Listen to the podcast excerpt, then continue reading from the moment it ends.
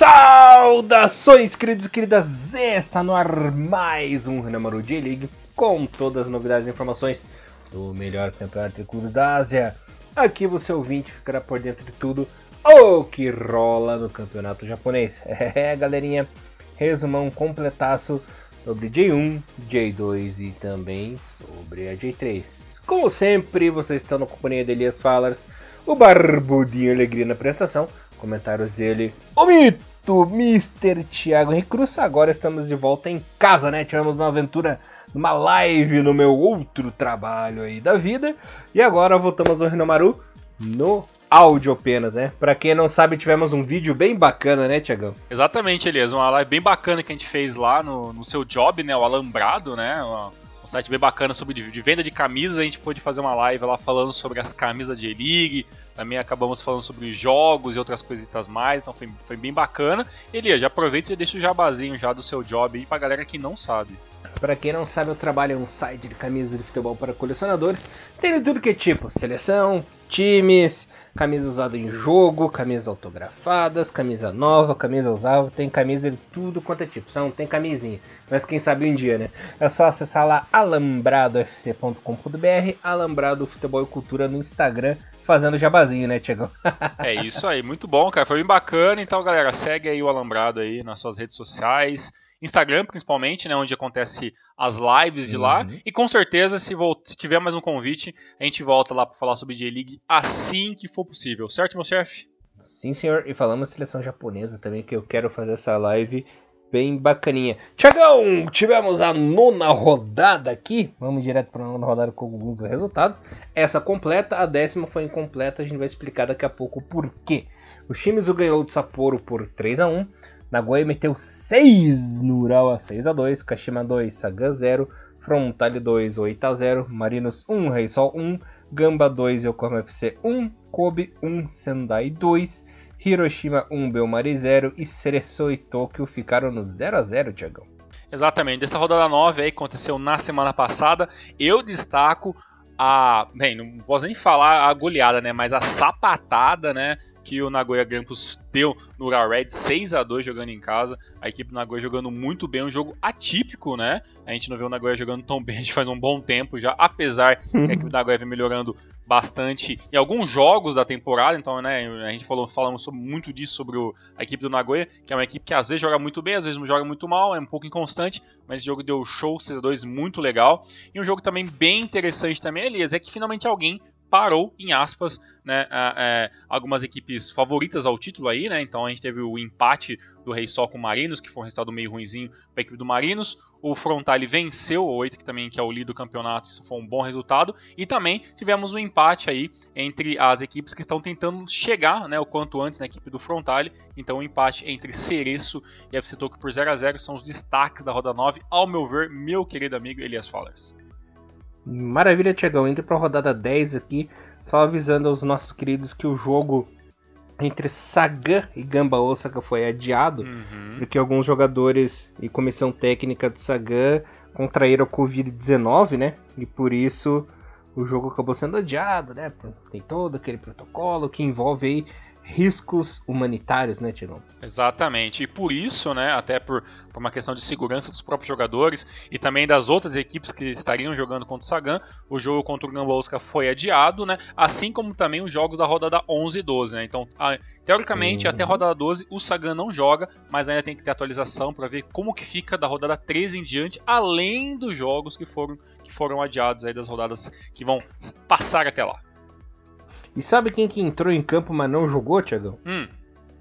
O Consadole Sapporo, né? Uhum. Sapporo que levou uma sapatada no Esse que é o jogo, o jogo que o Tiagão ele ficou triste e feliz ao mesmo tempo, né? Triste porque o Sapporo tomou uma piaba imensa, perdeu de 6 a 1 mas Exato. feliz porque a joia brilhou novamente e anotou um double nesse jogo, né, Tiagão? Olha aí, um, um 6x1 incrível na mesma semana que, nós, que o, o, mundo inteiro do futebol está falando sobre a sapatada do Bayern de Munique em cima do, do Barcelona. Temos aí o Kawasaki Frontale uhum. aprontando uma das suas. Elias, foi um jogo bem interessante, como você falou, double da joia, gol de Leandro Damião. Foi realmente um passeio. A gente, a gente até não, não fala muito em detalhes assim quando tem um jogo onde tem esses placares muito malucos, a não ser que seja uma equipe muito atípica do futebol japonês, porque realmente chega uma hora que não, não tem mais o que falar, né, Elias? Começou realmente o, o jogo. É, o, começou com os gols muito cedo, a equipe do Sapporo, como você falou, não entrou em campo e praticamente o jogo se perdeu rápido, né? A equipe do Frontale não tomou é, nenhum tipo de. É, não teve dói no momento da, da partida, jogou para vencer, jogou para ganhar. Claro, tá, é o, é o, líder do campeonato atual, tá vencendo com, com, letras maiúsculas, né? A equipe a ser batida nessa temporada, apesar que não podemos descartar o Cereço e as, e as, outras equipes, até o próprio Marinos que não está entre os primeiros no momento, mas é o atual campeão, é a equipe que pode sim chegar rapidamente na parte da tabela, mas o Frontale nesse jogo, Elias, foi realmente é, fez barba, cabelo e bigode, né? Fez tudo que era, que era possível, gols de todas as maneiras possíveis, infiltrando na, na, na, nos problemas que a equipe do Sapporo tem, problemas esses que não são de agora, né? O Sapporo, apesar de nos últimos anos ter feito campanhas muito interessantes, a gente sabe que a equipe do Sapporo está perdendo aos poucos um pouquinho daquela, daquela força que, que fez o Sapporo brilhar tantas últimas temporadas. Melhor para o Frontale, pior para o Sapporo. Só um pequeno detalhe só, Elias. Uma coisa que eu estava fazendo antes do nosso, do nosso é da nossa gravação do podcast de hoje, eu estava dando uma olhadinha em um assunto que a gente não vem falando muito nos Nomarus, até pela questão de tempo, né? Que é sobre os treinadores, né? Então acho bem interessante. É, não dá para falar sobre todos no, mesmo programa, até porque acho que foi um programa muito maçante e técnico. Mas nesse programa eu vou começar a falar aí de pelo menos de quatro ou cinco treinadores e seus respectivos trabalhos na J-League nesse momento. E esse jogo do Sapporo, é, me, quando eu vi, né, esse 6 a 1 eu quis me remeter um pouco ao como que está sendo o trabalho né, do Petrovic, né? É, que a maioria de, de, vocês sabe que o Petrovic está na J-League já faz, já faz muito tempo, né? O Petrovic tá na, é, é treinador do, de time japonês desde 2006, né, Elias, quando ele chegou, sendo treinador do San Francisco Hiroshima na metade do ano. O Hiroshima que, que tinha ali uma, uma, uma, equipe bem desorganizada, ficou em décimo colocado na, naquele naquele ano. Em 2007, o, o Hiroshima acabou sendo rebaixado né, para a segunda divisão, acabou ficando ali na zona dos playoffs, acabou perdendo para o uh, Kyoto Sanga e acabou caindo para a segunda divisão manteve Petrovic naquele ano de 2008. O Petrovic venceu a segunda divisão, né, com, com o Hiroshima. Ainda no mesmo ano venceu a Shiroku Super Cup em cima do Kashima Antlers por, é, no, nos pênaltis. Né, o jogo foi 2 a 2 e o Hiroshima acabou vencendo por 6 a 5 no, nos pênaltis. E, e, lá ficou né, até 2011, não ganhou muitos títulos mais pelo San Hiroshima, mas com certeza o trabalho do Petrovic na, na, equipe meio que fomentou muito a base, que depois o Moriaço acabou assumindo em 2012 vencendo os campeonatos seguidos pelo Hiroshima. Essa história a gente até falou mais vezes quando a gente citou a história do Hiroshima nos programas solos, né? E aí o Petrovic foi para a equipe do Ural Reds, né? Por lá venceu apenas um título, né? Que foi a a, a taça da Liga Japonesa 2016, né, um jogo até outro jogo nos pênaltis, onde o, o Ural Reds venceu o Gama por 1 a 1 no tempo e jogou empatou em 1 a 1 com o Gama no tempo normal e venceu nos pênaltis também por 6 a 2. E o trabalho do Petrovic, apesar de muito interessante, acabou ficando meio marcado pelo aquele título que não veio em, em, 2000, é, em 2000, 2017 2018 com, contra a equipe do, do Kashima Antlers, né? E depois, né, apesar de tudo, né, apesar de, do título não ter vindo, o, o Petrovic ainda tem um, um, um título pessoal dele, né, que ele foi considerado o manager do ano, né, ele foi o treinador do ano daquela, daquela temporada 2018, né, e está no Sapporo, né, desde o do, do começo em 2018, e até o momento, é, como líder da, da, da, equipe do Consultor Sapporo, o Petrovic conseguiu aí em 104 jogos, né, 42 vitórias, 25 empates, 37 derrotas, né, um números até interessantes, até porque ele levar em consideração que o Sapporo em 2018 ficou em quarto lugar no geral da J-League, né? O que a gente pode considerar a sua melhor colocação na história, né? É, no, o Sapporo nunca tinha ficado entre os quatro primeiros colocados no, no, na, na elite de futebol japonês, né? E até então, né? o, o Petrovic vem fazendo esse trabalho interessante no Sapporo, claro, falta o título, é uma coisa muito difícil acontecer, mas pelo menos ele veio para a equipe com a ideia de, de, de, colocar a equipe do Sapporo pelo menos numa prateleira acima do que os torcedores e a própria equipe está acostumada. Uhum. o, a escola Yugoslava de treinadores, ela faz muito sucesso no futebol japonês, né? Você vê o próprio Petrovic teve sucesso, teve sucesso com o Ivic Aosin, sucesso também com o nosso querido Pix, né, Tiagão? Então, são treinadores aí que vêm dessa escola iugoslávica muito forte, por sinal. É, pega toda a Sérvia, Croácia, é, Montenegro, Bósnia, todos os países que constituem a antiga Iugoslávia e realmente sai de lá, é um, sai de lá muitos bons treinadores, jogadores e tudo mais, né? Isso aí é e virou característica esse futebol iugoslavo aí fazer sucesso na escola japonesa, né? Com certeza. E, e, e, eles têm sempre um trabalho muito conciso porque eles têm um estilo de jogo que praticamente casa muito bem com o futebol japonês, né? Principalmente a maneira de, de postar os jogadores em campo é bem legal. O Petrovic ele tem esse 3-4-2-1, né? Ou esse 3-4-3 é, que é o, a formação clássica dele, né? E essa formação ele vem utilizando não só ela, mas basicamente ela desde os tempos de Santa Fe Hiroshima, vem funcionando. É claro que nós estamos falando de um, de um jogo atual onde o, o, a equipe do Sapporo tomou de 6 a 1 do líder do campeonato, né? Mas os problemas do Sapporo não vêm apenas desse jogo, né? A gente, a gente já sabe que o Sapporo já perdeu alguns jogadores no meio, no meio do caminho de 2018 para cá. As coisas não estão tão fáceis, mas é claro, eu ainda acho que o Sapporo está longe de, de, lutar por rebaixamento. Mas o Petrovic, se ele quiser realmente colocar a equipe nesse outro patamar, vai ser um pouquinho mais complicado do que ele imagina. Até porque, né, uhum. né, a gente está vendo que já que já está começando a ter aquelas equipes que estão disparando muito cedo no futebol japonês, né? E olha, e olha só esse seisão do frontal, ele deixa, não, não deixa a gente mentir, né? É a nona vitória seguida, né? Uhum. Então, tá muito embalado. Sim, sim. Invicto, né? Ainda não perdeu. A equipe do Frontale não perdeu. São nove vitórias e um empate até agora, né? Exatamente, o último invicto do, em último invicto né, do campeonato japonês aí, né? Então ele com, com você falou, nove vitórias um empate, está voando até o momento, né? E os demais vão ter que correr atrás desse prejuízo aí. Uhum. E sabe, se tem um time que essa temporada o Kashima tá azarado, né? Porque até quando joga bem não vence, né? Impressionante, cara. É... Numa falha defensiva, o Kobe abriu o placar com o Dunkler, né? Nosso querido é, Yamada saiu catando mosca, trombou e no cai, deu uma confusão danada dentro da área. E o Kobe abriu o placar. O Everaldo empatou ainda no primeiro tempo do mesmo jeito, né? Cruzamento na área, gol de cabeça.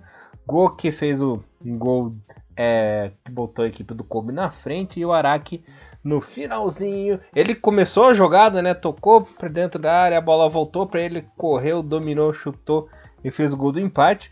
Mas um placar injusto, né? Pelo que o Kashima produziu na partida, massacrou a equipe do Viseu Kobe. Viseu Kobe que literalmente teve dois chutes e dois gols, né? E o Kashima atacou, atacou, atacou, amassou, amassou mas saiu apenas dois golzinhos, muito pela falta de pontaria, né? Os jogadores do Kashima estavam muito afoitos nessa partida e desperdiçaram muitas chances, mas pelo menos o prejuízo não foi tão grande, né? O que pareceu uma derrota, conseguiu um empate no finzinho, mas com um gostinho amargo, né? Pelo que produziu, poderia até feito, ter feito uns quatro gols nessa partida. Pois é, Elias, uma coisa, você falou muito bem, né? O Kashima nem quando joga bem tá vencendo, né? O trabalho do Zago ainda muito complicado ainda. É, a equipe do Kashima é, começa tomando gol dos 9 minutos, né? Mas ainda no meio tempo consegue um empate, vai para cima no segundo tempo, toma o gol, né? Tem que remar tudo novamente e consegue o um empate lá no finalzinho. A equipe do Kashima, pelo que produziu, realmente, como você falou, foram 19 tentativas de chute a gol, sendo eles 7 finalizações com, concluídas, né, com direção ao gol, e, então a equipe do Kashima foi muito superior nesse sentido, né. A equipe do Kobe, Elias, que tá, não, não, não sei se você concorda, mas parece que vem criando é, é essa ideia de talvez ser um, um futebol um pouco mais pautado para o segundo tempo, né? A equipe não, não se lança tanto né, na, na, primeira etapa, joga certo em alguns momentos, e acho que, essa, é que esse empate do Kobe, apesar que o Kobe jogou é, um pouco menos do, do que o Kashima, então merecia menos a vitória do que aquele do Kashima.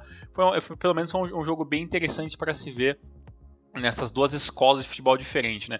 É claro que a gente fala sobre Kashima é sempre muito, muito, muito completo, né? É muito complexo, né? O Zago chega a ser o 14 jogo, né? Como um treinador do Kashima Antlers, é, apenas quatro vitórias até o momento, dois empates e oito derrotas, então assim é um, é, são números para níveis de Kashima muito complicado. A gente, a gente vai falar do Zago, eu acho que durante é, todo o ano, então é claro, a gente né A gente nem tem que, que se alongar muito falar sobre ele, mas é um trabalho novo, é um trabalho que tá com, com certeza a comissão técnica os, os torcedores vão ter que ter um pouco de paciência com o Zago, mas o treinador de 51 anos, que tem contrato teoricamente até o final da temporada 2021, tem dificuldades, né? Lembrando que o Zago já entrou em uma grande bucha, né? Que foi aquele jogo da, da, da, da pré-Asia Champions, né? Onde o Kashima perdeu para o Melbourne, né? E acabou sendo eliminado. É, o, a, as coisas não funcionam tão bem quando, como o Zago espera. Ele até deu algumas, algumas algumas entrevistas que depois foram traduzidas e tudo mais é, nos, nos, sites em japonês, onde diz que o trabalho ele vai continuar, ele tem uma base, ele tem uma ideia de como fazer, mas ele admite que o futebol japonês é, é ele é vencido em detalhes, né? E esses detalhes estão fazendo sim a diferença para o Kashima não estar vencendo as partidas. Mas como é um trabalho ainda em desenvolvimento e apenas de 14 jogos, eu acho que fica um pouco difícil da gente estar tá avaliando se foi bom ou ruim. Mas eu tenho certeza absoluta de uma coisa, Elias: se o Zago não fazer um trabalho minimamente esperado pela, pela comissão né, e todo né, o, o, a equipe do Kashima Antlers, com certeza esse contrato até 2021 não vai vingar não. Também acho difícil. Acho que no fim da J-League aí, sei não, hein? Pois é, complexo. Vai ser bem complexo, né? E com certeza, sempre vale a zoeira. Vai, se der errado, essa conta vai entrar também lá pra súmula do Sr. Zico que indicou o seu Zago. Adivinha, né? Hum. complicado. Rapaz, sabe o que, que tava complicado também? Hum. Esse jogo foi a vida do nosso querido Belmari, né, Tiagão? tá fácil pra ninguém, Meu não. Deus Meu do céu. Deus, Era 20 minutos de jogo, já tava 4 a 0 pro Yokohama FC. Dá para dizer que esse já foi o melhor jogo do Yokohama na temporada 2020 até o momento, né? E é claro, tinha que ser contra o sofrível Shonan Belmari, que, se, que respira por aparelhos na elite do futebol japonês já faz pelo menos duas ou três temporadas. Uhum. É, lembrando que nessa partida aí é, tivemos o gol do Matsura, o Matsu abriu o placar, um double do Matsu, né, fazendo os 15 aos 20, e o time mais uma vez deixando sua marca, né, Olha aí. marcando de pênalti. Poderia ter sido muito pior essa vida do Belmari nessa partida, porque o Corma FC, é, depois dos 20 minutos, tirou o pé, né? Botou o pé no freio ali, deu uma cadenciada no jogo. Ele já tava com a vida, com a vida resolvida, né, Tiagão? Aí na etapa final, Ishihara e Okamoto ainda diminuíram a, a vergonha, né? Pois é, poderia ser muito pior, mas como você falou, o inteligentemente diminui o seu ritmo, já estava 4 a 0 né? Como você falou, os 20 minutos já estava 4 a 0 já, o jogo praticamente eliminado. O segundo tempo foi difícil para os torcedores estarem assistindo, claro, festa para os torcedores de Yokohama e tristeza total para equipe, é, para os torcedores do Shonan Belmari que tiveram que assistir um segundo tempo muito, muito abaixo o nível de treino, mas o, o Shonan acabou diminuindo, né? Até porque, né, o Yokohama também não, não pode se dar ao luxo de, de, de se jogar ao ataque de qualquer maneira, até porque sabe que se perder um ou dois jogadores do elenco, ele fica muito mais fragilizado do que já é, né? O Yokohama jogou inteligentemente, jogou praticamente no, nos erros absolutos é, do Xana Belmaro, que são é, o posicionamento defensivo da equipe, né? a equipe que joga ainda com esse que essa linha de três que já não vem funcionando há muito tempo, mas é o trabalho do treinador, é como ele quer trabalhar com isso aí, e a equipe do Shonan acabou tomando esse vareio. Poderia ser um jogo muito mais parelho, né, se o Shonan tivesse, logo de quando tomou o primeiro gol, tivesse modificado o seu esquema de jogar, talvez ali se segurando um pouco mais, mas foi abarrotado por, por acho que 20 minutos perfeitos do, do Yokohama FC nessa temporada até o momento, mas a gente sabe, né? É, um é jogo completamente atípico. O, o Yokohama não vai jogar assim em todos os jogos e também esperamos que nem o Shonan esteja tão aberto, né? Durante os 20 minutos da vida dos jogos, como foi né, nesse jogo da última rodada, né?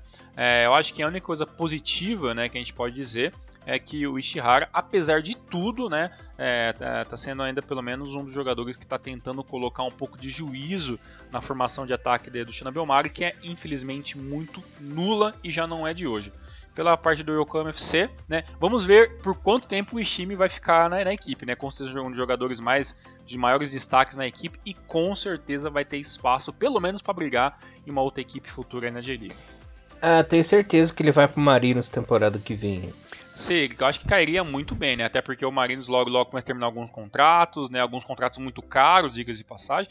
Então ter um jogador japonês vindo de uma equipe um pouquinho menor, para ganhar um pouco menos, jogando muita bola, eu acho que é bem-vindo bem-vindo em qualquer equipe do futebol japonês. Não, ele vai sim, ele só tava fazendo o famoso estágio no Kohan FC, né, para ir pro Marinos. Olha só. E a dupla, e a dupla com o Minagawa também, apesar do Minagawa não ser nenhum excelente jogador, é um jogador interessante, tá sendo bem legal de assistir. Infelizmente, não dá para esperar mais do que isso, né, da, do Yokohama, né? uhum. né?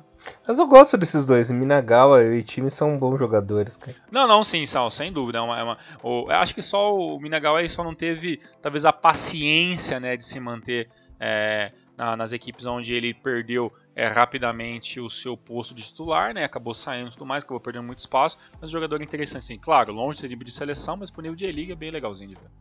Não, pro de liga tá excelente. E a tartaruguinha, rapaz? Tanaquinha foi lá, jogou o casco do Super Mario na cabeça do Marinos e o Oita ganhou, hein? 1 a 0 rapaz. 1x0, gol Tanaquinha. O é, solitário 1x0, né? O Marinos que, que tentou massacrar de todas as formas possíveis, né? No, no segundo tempo. O primeiro tempo foi bem fraquinho, admito, não, não, não, gostei tanto. Mas o segundo tempo foi um jogo bem interessante. É claro que né, o Marinos ele, ele tomou todas as frentes, né? e a maioria das tentativas de ataque né, foram, foram do Marinos, mas as finalizações corretas foi um pouco mais para a equipe do Oita, né? Então foram três para o Oita e duas tentativas para a equipe do Marinos. Mas tentativas em geral, tanto elas que, que chegaram ou não virar chances de gols reais, o Marinos tentou 14 ataques, né? Então toda a maioria deles foram parados. O Marinos claramente teve mais posse de bola que a equipe do Oita, mas foi um jogo bem interessante de se ver, já que o Oita não poderia se se dar ao luxo de se jogar ao ataque também contra o Marinos, porque ia tomar um, um vareio, né? Até porque a defesa do, do Eitan já não está sendo aquela defesa perfeita que a gente viu nas últimas temporadas, mas o Misao, o Suzuki e, e o Iwata fizeram aí o fizeram bem né, nessa rodada o seu trabalho de casa e trouxe esses três pontos junto com o Tanakinha é, para o Eita. Uma coisa interessante, né, Elias, quando a gente fala de ataque, né, a gente tem que falar que é, muito né, desse, desse poderio ofensivo e de toda essa, essa maneira de jogar vem muito, claro, né, do Potescoglu, né, o treinador de 54 anos, está na equipe do Marinos desde 2018. Elias conhece né, o Potescoglu pessoalmente, né, brother do Potescoglu. Meu companheiro de charuto. Exato, companheiro de charuto. Elias que fumou um charuto ali, cubano, junto com o Potescoglu lá durante a Copa 2014. Lembrando, muita gente não lembra muito, né, porque a gente, a, o, torcedor, o torcedor brasileiro que gosta do Japão tende a esquecer muito rápido, né, das coisas que não interessam a ele. Mas o Potescoglu foi aquele Potescoglu que venceu, né, a Copa da Ásia em 2015 com a seleção australiana, né, teve uma Copa do Mundo complicada em 2014, mas um, um técnico que é muito ofensivo, né, tanto que ele usa essa versão do 4-4-3 com uma mentalidade muito ofensiva. É bem, é bem interessante a gente lembrar que o Potescoglu, além né, de ter vencido a J-League, né, ele vem, ele vem com, ele vem para o futebol japonês depois de treinador da seleção, da seleção australiana e conseguir três títulos né, no futebol australiano local, né, pelo, pelo Brisbane Horrors lá, conseguiu três títulos praticamente quase seguidos e é, é um, é um, treinador que tem essa mentalidade muito do, do, do, futebol ofensivo, né? Então o contrato dele vai até o finalzinho de finalzinho de 2020, né? Então para 2021 o Potascoglu vai ter que ser, vai ter que fazer um novo contrato, se assim quiser, se assim os dois lados acharem interessante. Eu acho que nesse momento o Marinos é, independente do que acontecer em 2020, deve sim continuar com o Potescoglu. Acho que é um futebol bem interessante que vem trazendo resultados muito positivos para a equipe do Marinos. Né? E até o momento, Elias, dá para se dizer que o Potescoglu tá um, tem, um, um, tem números praticamente quase invejáveis. Né? São 106 jogos pelo, pelo, no, no comando do Marinos até o momento, 52 vitórias, 17 empates, 37 derrotas. E o Potescoglu, com esse futebol total, conseguiu até o momento 197 gols a favor. É claro que tomou 154, porque quando você joga com um time muito ofensivo, você acaba abrindo um pouco lá atrás.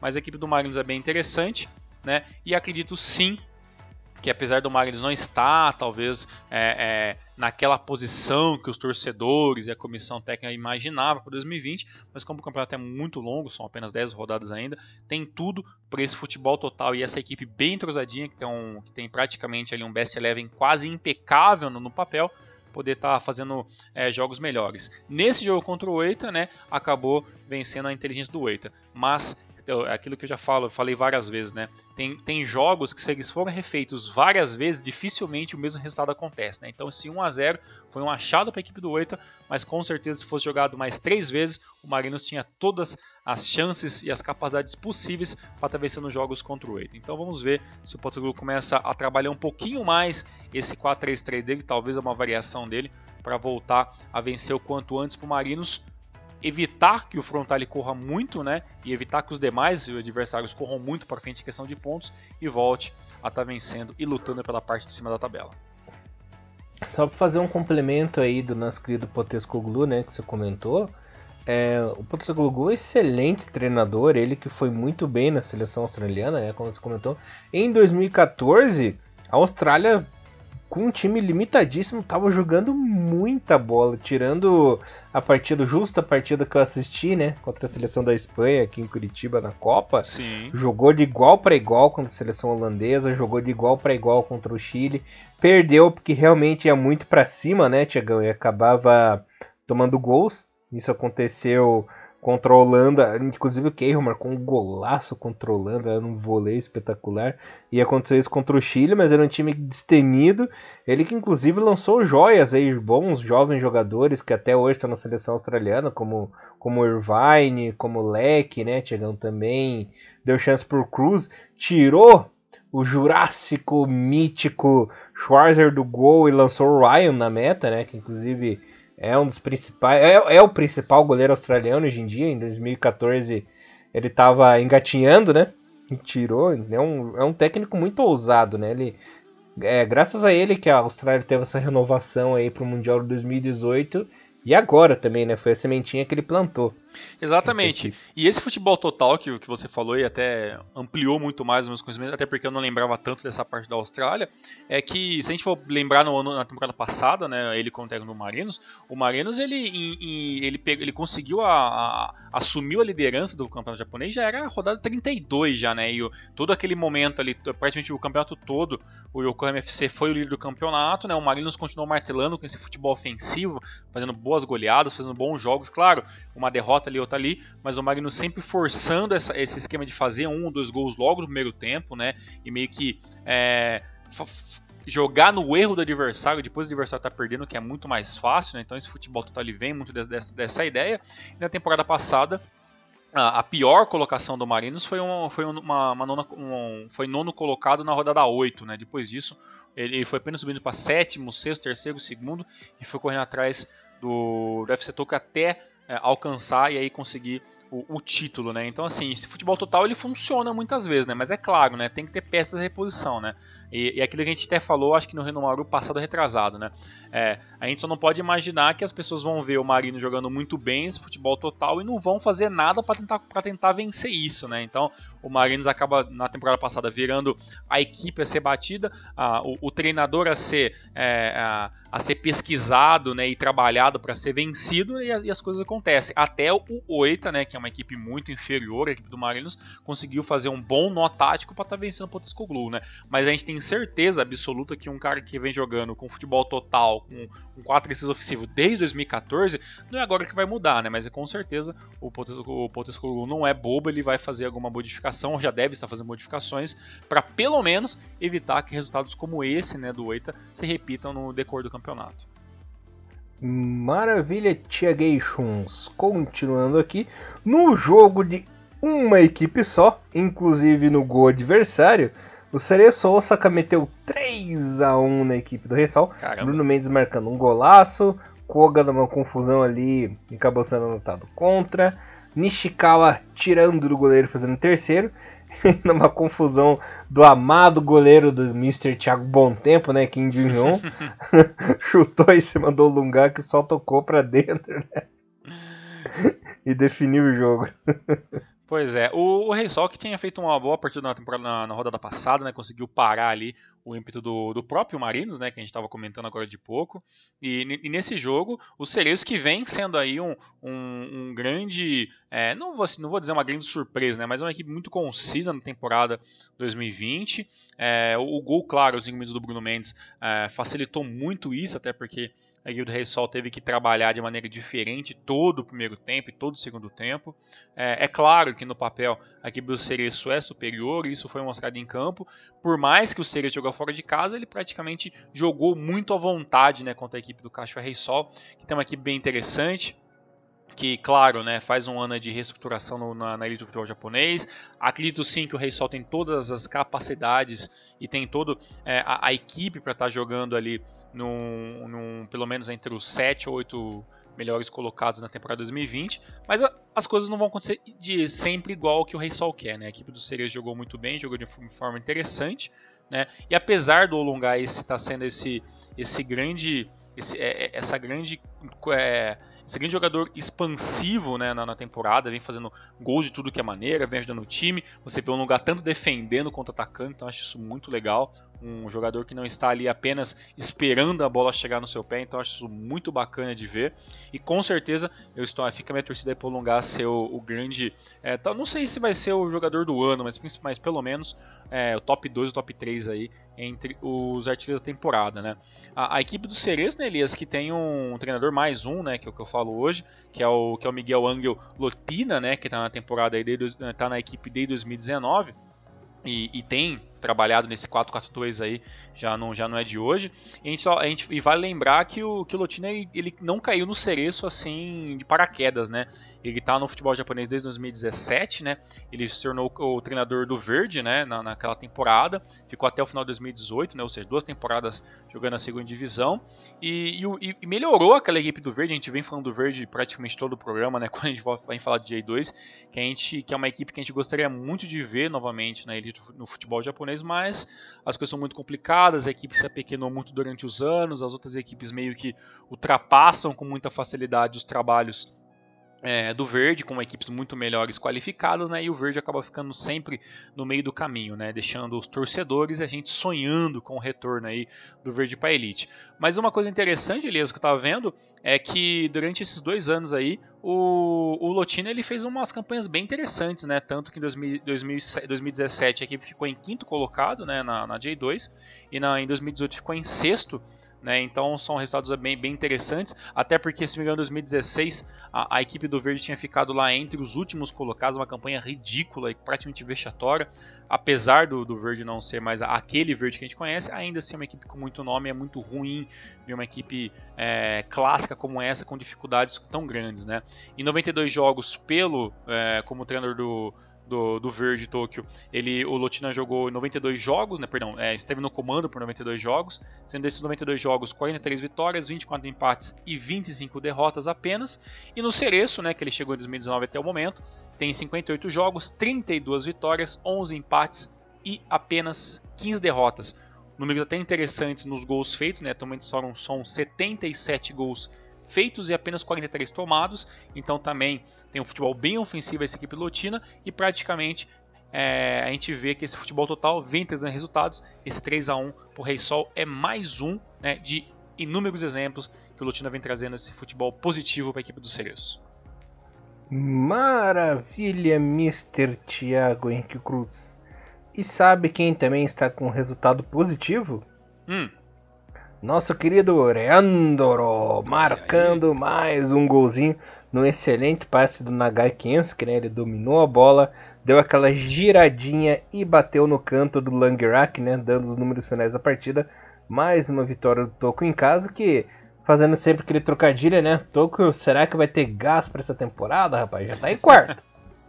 É, já tem quarto, lembrando que na temporada passada o Gás acabou na rodada 32 e não conseguiu mais, né? Então ficou no quase. Bem, e fala, estamos falando agora de pouco do Nagoya, né? Que, que venceu ali por um, uh, um ótimo resultado da equipe do, do Rei Sol e agora perde por 1 a 0 toma um, um gol aos 33, 33 minutos da primeira etapa. Batalhou, tentou, bateu na trave em alguns momentos ali, mas não conseguiu sequer o empate. Claro que, que o, quando o, o, Narius foi expulso, acabou piorando ainda mais as situações, sem com jogador a menos na parte defensiva. A equipe do Nagoya teve que se, teve que se destrinchar ali para não tomar um segundo gol. A equipe do FC Tokyo, apesar do resultado magro, dominou a partir de todos os momentos, né? E o Nagoya, que teve um pouco mais de posse de bola, ficou naquele clássico, né? Teve mais a posse de bola, mas não soube fazer nada com ela, né? O, o Nagoya, como, é, como a gente vem falando desde sempre, né? Uma equipe bem interessante, mas muito inconsistente. E o UFC Tokyo, né, em busca daquele gás que faltou na temporada passada, né? Talvez agora, vindo de um pouquinho de baixo da tabela, vindo de quarto, quinto e lutando por fora, talvez o UFC Tokyo fique menos pressionado, né? Porque quando a pressão veio na temporada passada, infelizmente acabou, em aspas, o gás é, lá no finalzinho do ano, onde a equipe acabou perdendo o campeonato para a equipe do Magnus. Até o momento, quarto colocado, né? É, apenas duas derrotas no campeonato, cinco vitórias, três empates, uma campanha positiva para o FC Tokyo. Mas se quiser lutar pelo campeonato, na minha opinião, vai ter que jogar igual no passado. Jogando mesmo, mesmo, jogando fora de casa, tem que se impor, tem que fazer resultados logo no primeiro tempo, administrar o segundo tempo e torcer torcer para os atacantes não se machucarem, coisa que aconteceu na temporada passada e acabou complicando muito a vida do UFC Tokyo. E zica, hein? Tomara que não tenha zica essa temporada. Mr. Thiago Cruz de pênalti, o mestre venceu o aprendiz novamente, né? Urawa 1, Hiroshima 0. Com o Leonardo marcando de novo, hein? Ô Leonardo, hein? Que grata surpresa na J1, que já fez uma J2 muito boa, né? No ano passado. Tá com tudo, rapazinho, hein?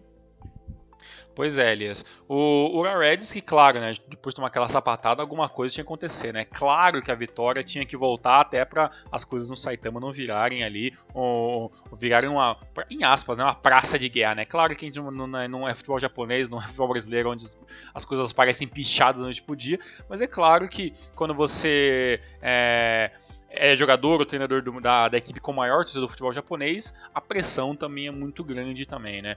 Um gol, né? Logo aos 5 minutos, um gol de pênalti, pênalti bem bobo, né? Mais um, mais um daquela, daquela lista eterna de, de, de pênaltis idiotas do futebol japonês. Ah, o Ural acabou conseguindo fazer o gol, manteve é, a, a, pressão no primeiro tempo. No segundo tempo, o Hiroshima melhorou um pouquinho, mas faltou ali talvez um pouquinho mais de qualidade para conseguir ali é, pelo menos o gol de empate ali, né, com, com, as, com, com o Asano Júnior, ou com, com o Orishima ou com o Leandro Pereira, então o trio ofensivo do Hiroshima não funcionou. Melhor para a equipe de setembro conseguiu esse resultado que é muito interessante. Se a gente for para pensar, né, Elias, é, o na temporada passada o Ural não, não fez um campeonato tão excelente assim. O Hiroshima também teve alguns momentos bem complicados. Sexto e oitavo, colo... Sexto e oitava colocação né? são posições até que ok pelo futebol que o Ural e o Hiroshima vem jogando nas últimas na última meia temporada para frente, né, de lá para cá. Mas ainda acredito que são duas equipes que podem sim melhorar é, durante o ano. Eu só não sei né, se, se a equipe do Hiroshima é, vai conseguir lutar por a série que talvez acredito que deve ser um dos, dos grandes objetivos da temporada, né? Mas pelo menos dá para imaginar que vai ser uma temporada pelo menos melhor do que a gente viu nas últimas, na, na temporada passada. E o único 0 a 0 da rodada, que tristeza, ficou entre Sendai e Shimizu. Pra variar, né? Shimizu. Olha, décima rodada e olha a situação do Shimizu, né? Você acha que realmente o Shimizu tá meio que como é que, eu, como é que a gente pode dizer isso sem, sem, sem suar? Você acha que o Shimizu tá jogando torneio de verão sem muitas preocupações? Porque assim, o Shimizu a gente sabe que não é uma grande equipe, mas que o futebol tá devendo muito em qualidade até pro Shimizu tá, tá muito esquisito, né, Elias? É, ah, foi um time que sempre brigou por alguma coisa, né, Tiagão? Assim, você não briga na parte de cima, briga na parte de baixo. E dessa vez nem isso, né? Tá. Tipo, dane-se, sabe? É, é a impressão que o time tá passando por essa temporada. O dane-se.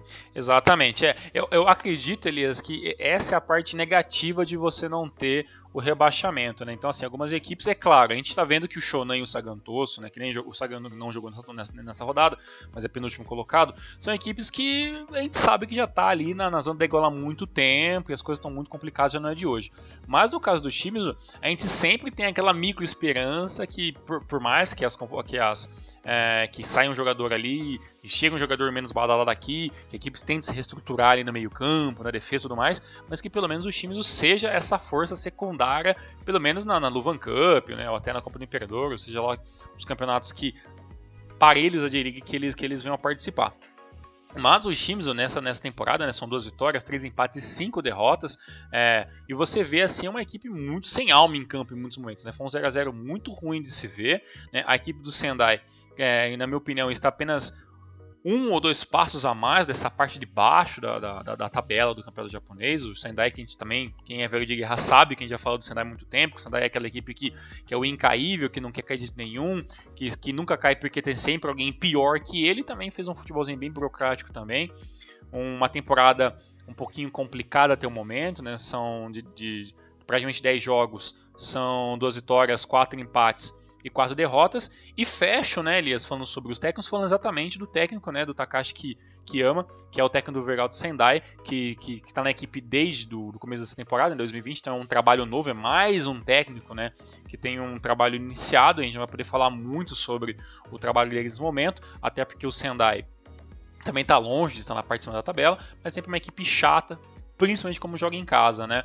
Aí a, a, os trabalhos né, do, do Kiyama, é, que também é um treinador que já, já está há um bom tempo trabalhando como técnico no futebol japonês, ele começou lá na, na, na equipe base do Viseu Kobe em 2005, né? Aí em 2000, 2008 ele, ele assumiu o, o Mito Holy Hulk, né? Como a sua primeira grande equipe, né? Dentro do futebol japonês para estar tá sendo o treinador. De lá ficou até 2011, né, então várias temporadas aí. Nesse meio tempo ele, ele jogou 133 jogos, né, perdão, ele atuou como treinador como em 133 jogos, conseguiu 44 vitórias, é, 32 empates e 57 derrotas, né? Então, é, o, o, Mito ali fez algumas temporadas ali, a gente sabe que o Mito não, não corre sempre muito, muito por fora, meio da tabela. Na, na, J2, pouco pôde fazer. Em 2012, Elias, o, o, o Kiyama assumiu o Jeff, né, e ficou ali durante toda a temporada 2012, né, e, e nesse, nesse tempo foram 48 jogos, 25 vitórias, 9 empates e 14 derrotas. Né, o Jeff ficou é, em, em, em, quinto naquele ano, né, e, e incrivelmente o Kiyama acabou ajudando a equipe do Jeff a chegar o que seria a sua última participação na, até as quartas de final da Copa do Imperador. Do Imperador né? Naquele ano, a Copa do Imperador, o, o Jeff chegou até as quartas, acabou perdendo para a equipe do Kashima Antlers por 1 a 0 gol do Osaka, né? Saudades Osaka no Kashima. Acredito que esse deve ser o, o que sempre que um torcedor do Kashima é, pensa quando é citado o nome do Osako. E, e depois, né, quando o, o Kiyama acabou o ano de 2012, ele acabou não renovando para a próxima temporada, acabou depois sendo auxiliar técnico do Viseu Kobe novamente, né, ele que já tinha sido técnico da, das equipes juniors, voltou como auxiliar em 2013, e aí em 2015 né? É, ele foi, foi técnico do Ehime, né, também na segunda divisão, da temporada, 17, da temporada 15 até a temporada 17. Né, por lá fez ali alguns bons campeonatos, dá para a gente destacar a temporada 2015 como a melhor, com, quando o Ehime ficou em quinto colocado, né, depois o Ehime acabou caindo um pouco de produção. E em 2017 até a temporada 2019, o, o, o Kiyama se mudou para o Montedio Yamagata e lá fez é, temporadas excepcionais ali também, tanto o sexto colocado na temporada passada é, do Montedio tem muito do, desse trabalho do Kiyama que foi muito positivo é, dá pra gente também falar que pelo Montedio são 136 jogos como, como treinador, 54 vitórias, 41 empates e 41 derrotas. Trabalho esse, né, que em 2019 acabou abrindo portas para o Kiyama chegar à primeira divisão finalmente como técnico do Vegalta Sendai. É claro, né, o trabalho até agora é um pouquinho complicado. O Sendai está apenas em 13º colocado, o que teoricamente é uma posição normal para a equipe do Vegalta aí, que a gente espera que pelo menos esse ano seja um passo a mais do que já vem, já vem acontecendo nas temporadas anteriores. Vegalta do menino Sekiguchi que o Thiagão adora. Com certeza, best Sekiguchi, eternamente no meu coração.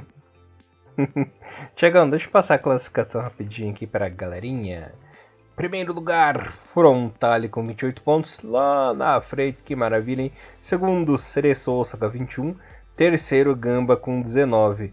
Na, aí, ó, na lanterninha temos o Belmário com apenas 4 pontinhos, é uma vitória e um empate. 17, Sagatos com 7 pontinhos. E quem estaria no playoff nesse momento se tivesse, né? Yokohama FC com 8.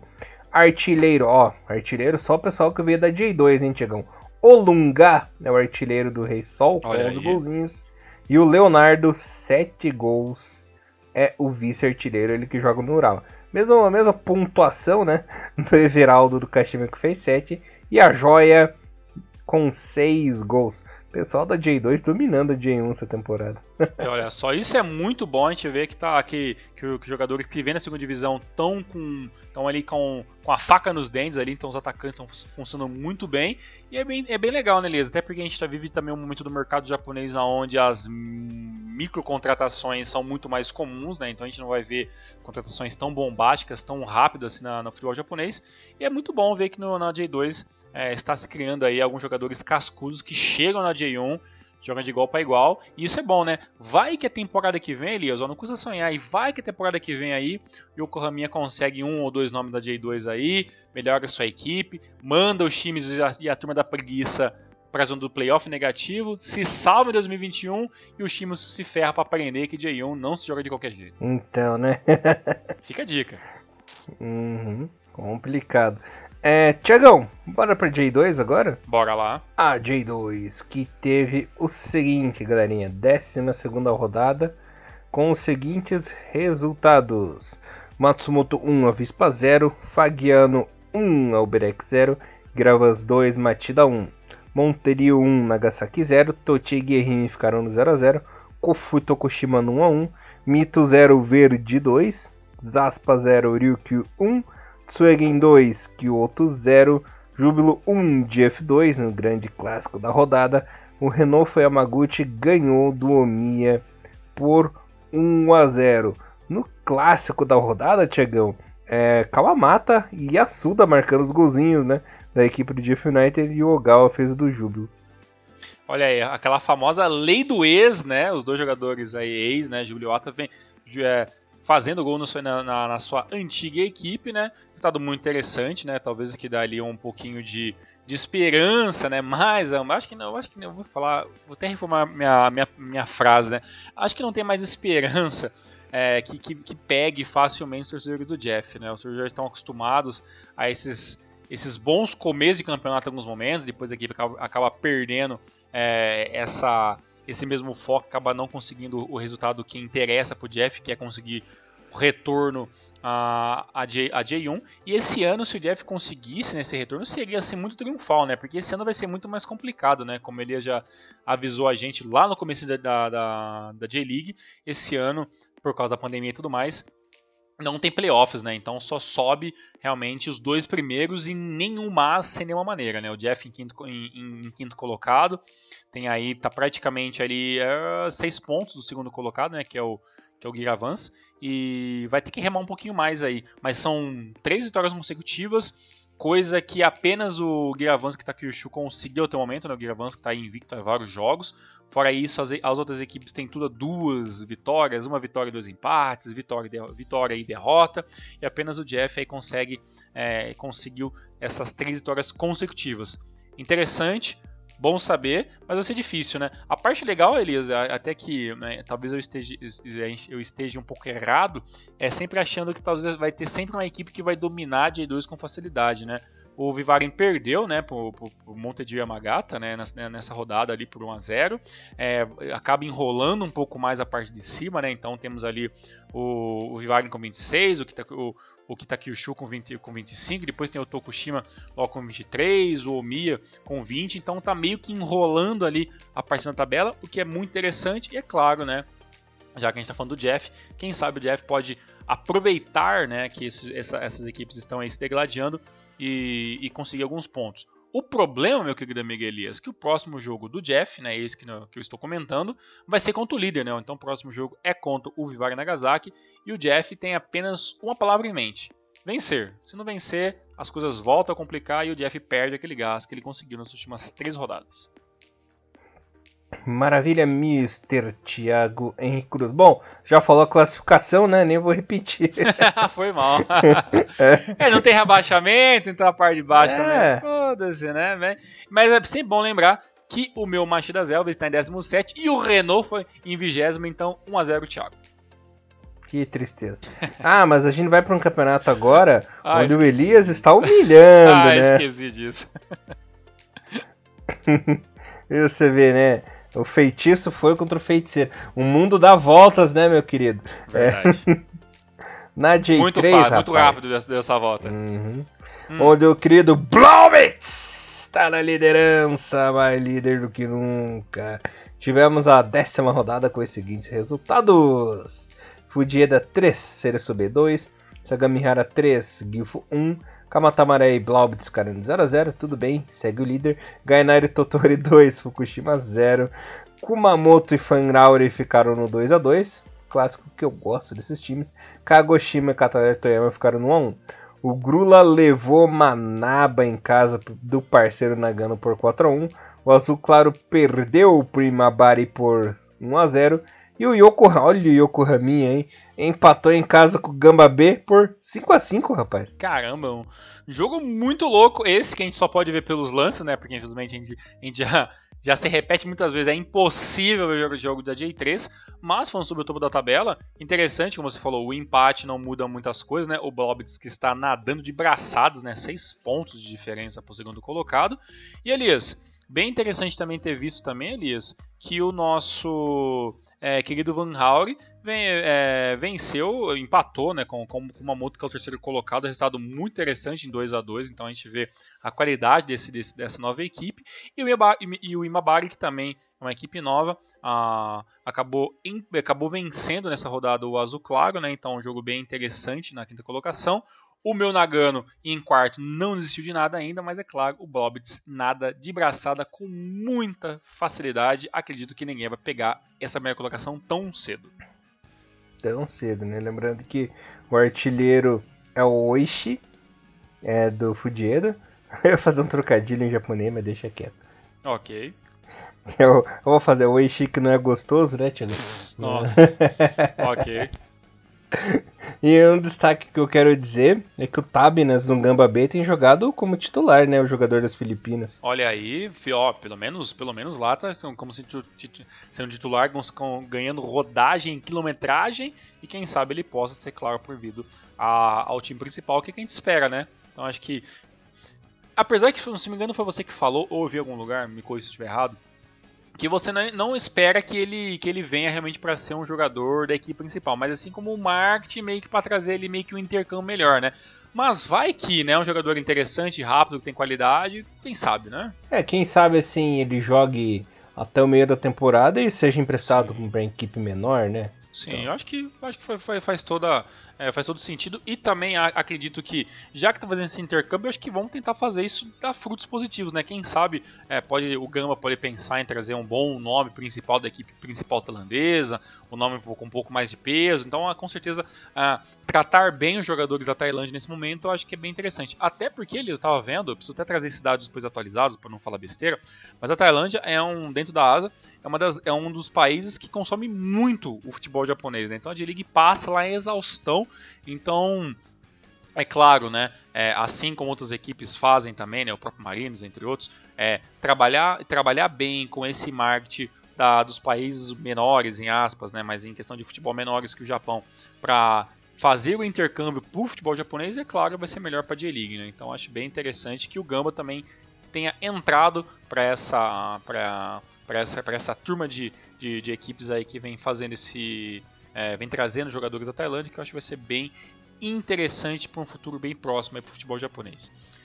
Elias, só lembrando a galera que a rodada 11, né, que acontece já nesta quarta-feira, né, tem todos os jogos nos horários das 7 e 7 e meia da manhã, lembrando que pelo menos o jogo do Veralto Sendai e Sagantoso que foram adiados, né, e na a rodada 12 acontece já no nosso próximo final de semana, dia 22 do 8, com jogos às 6 horas da manhã, às 7 e é isso. Então, com então, rodada 12 com jogos às 6 e às 7 horas da manhã, no dia 22 e 23, e a rodada do meio, no meio de semana, a rodada número 11, com todos os jogos no- nos horários das 7 e 7 e meia da manhã. Procurei os seus seu site de streaming, que nós já falamos todo o Renomaru, é, stop.streamtv e assista a sua J-League ou assista a J2 também pelo canal internacional da J-League.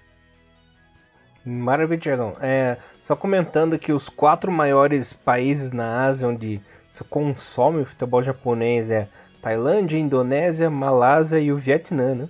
Olha, legal. E faz muito tempo, parando pra pensar, eu não lembro desde o último jogador relevante da Malásia na J-League, assim. Não, não, claro, não teve muitos, mas assim, que chegou numa equipe de ponta, assim, pra talvez disputar a posição, já faz um tempinho já também, né? Da Indonésia? É, da Indonésia. Puxa vida.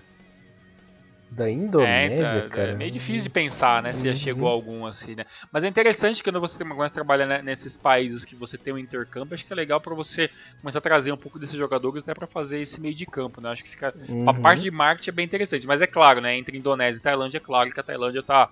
Tá, tá ali é muitos, é, muitos passos a mais, né? Mas vai ficar aí essa, essa dica aí pros, para os ouvintes é para pesquisar quais foram os jogadores desses países que o Urias citou e chegaram a, a, a, ter bons jogadores ou jogadores que disputaram posição na J-League. Certo, meu amigo? Maravilha, Tiagão. Muito bom. Hoje o programa é um pouquinho mais rápido, até porque na semana já tem jogo. É, a gente também trouxe para vocês esse, nesse Renomaru alguns técnicos aí, a gente vai trazendo de pouco em pouco. Se vocês acharem interessante, até para fazer um drop sobre isso, um programa solo só sobre os técnicos, deixe para a gente aí nos comentários aí, deixe sua opinião, que a gente vai estar tá lendo e depois respondendo com certeza. Certo, meu querido? Maravilha, Tiagão. Voltamos semana que vem? Até semana que vem, um forte abraço, muito obrigado, até. É isso aí, galerinha. Nos vemos semana que vem. Renomaru levando o melhor futebol japonês pra vocês, galera. Valeu! Abraço! Tchau! Tchau,